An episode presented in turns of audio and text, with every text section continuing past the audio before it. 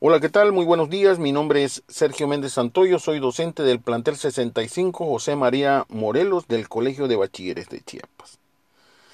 El día de hoy me gustaría hablarles acerca de lo que son las dimensiones de las gestiones educativas.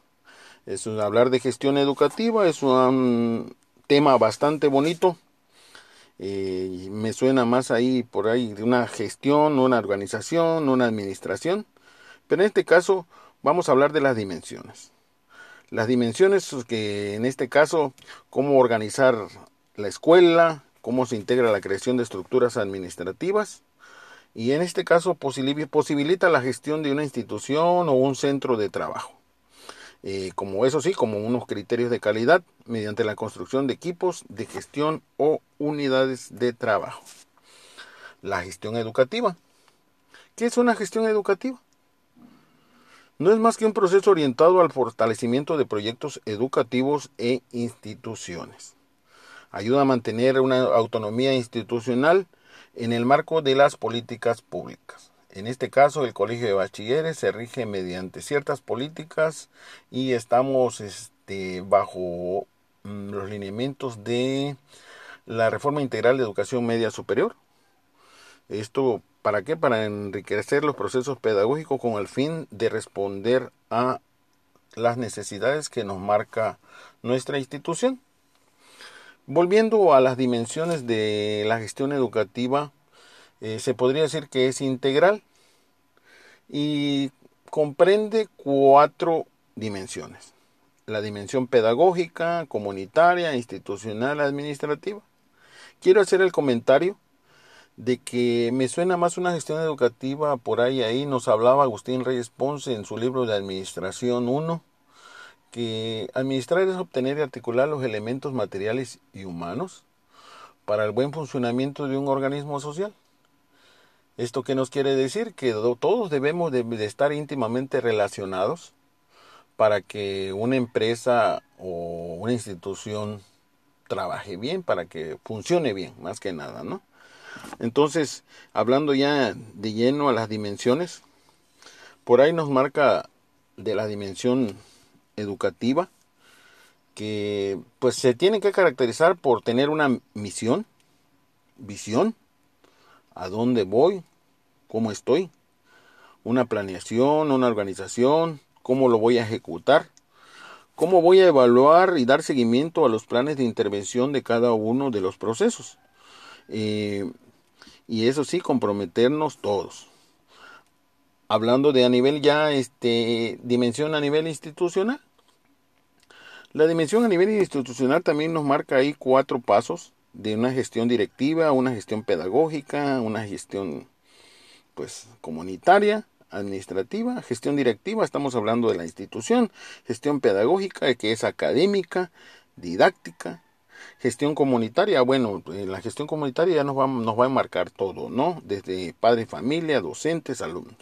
La gestión administrativa, eso ya lo manejaría más la escuela, ¿no? El director, cómo, cómo baja el recurso, cómo lo aplica. Eh, bueno, en una gestión directiva, la gestión directiva o la institucional mm, se, se encarga de ver, organizar los diseños, evaluar ya lo decía ese ratito.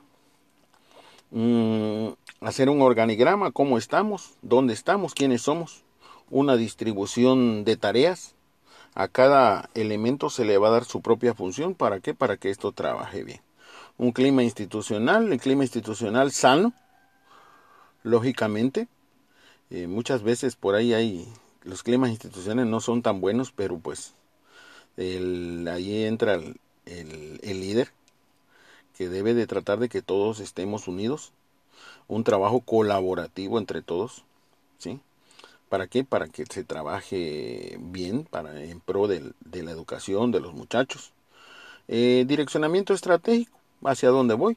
Los mecanismos de comunicación, bueno, pues qué tan, qué tan enlazado estoy, ¿no? Ahí ahora sí que eh, la institución dice ahí que nos, la RIMS que nos debería de proveer todas las condiciones necesarias, pero pues si nos vamos a la realidad es otra cosa.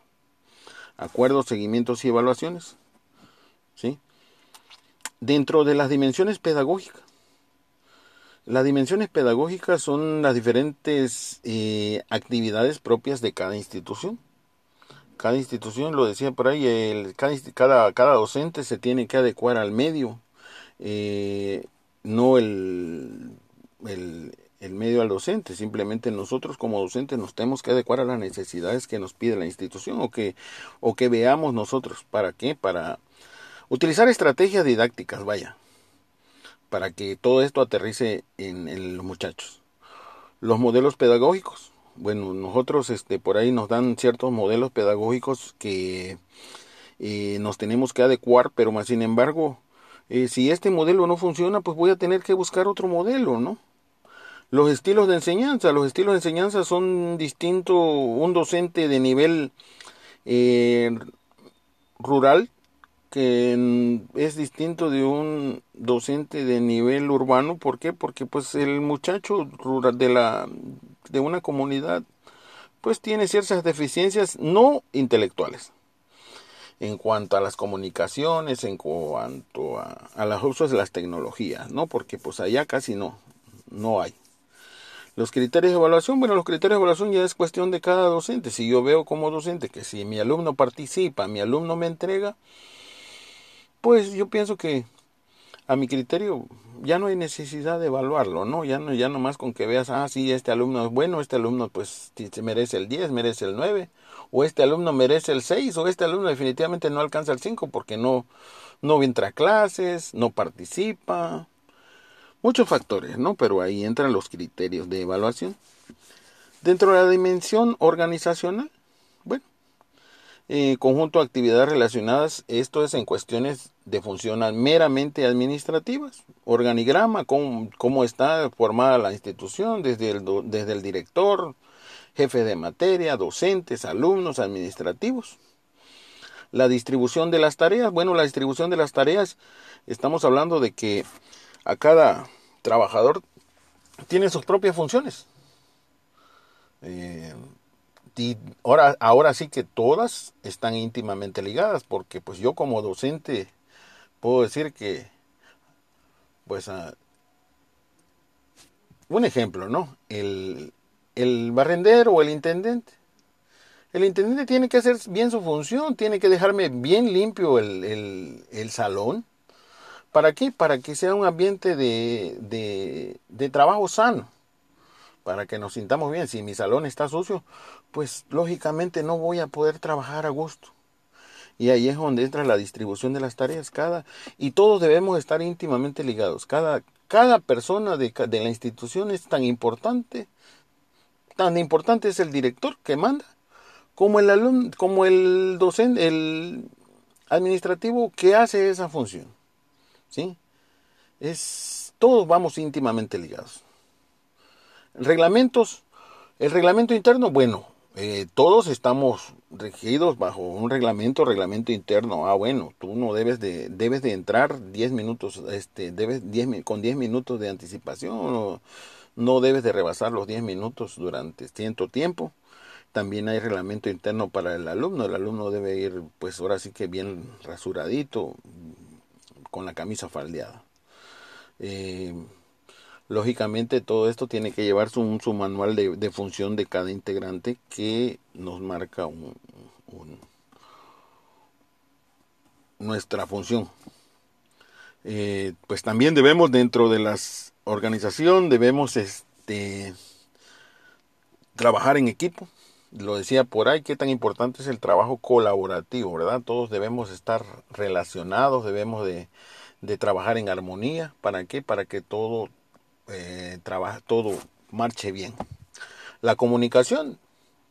La comunicación es la parte primordial de toda institución, de todo centro de trabajo. ¿Por qué? Porque debemos este, de, comunicarnos, debemos de estar bien, bien este, relacionados. La pertinencia y compromiso, pues cada, no, como docente debo, debo de crear mi propio compromiso.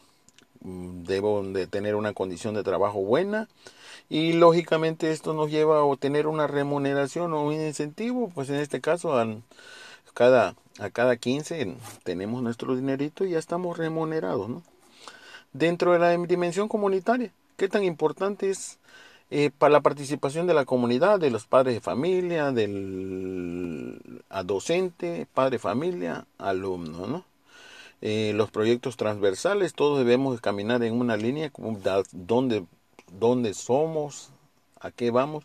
Debe haber transversalidad entre todas y cada una de las asignaturas que nosotros como docentes de educación media superior eh, tenemos.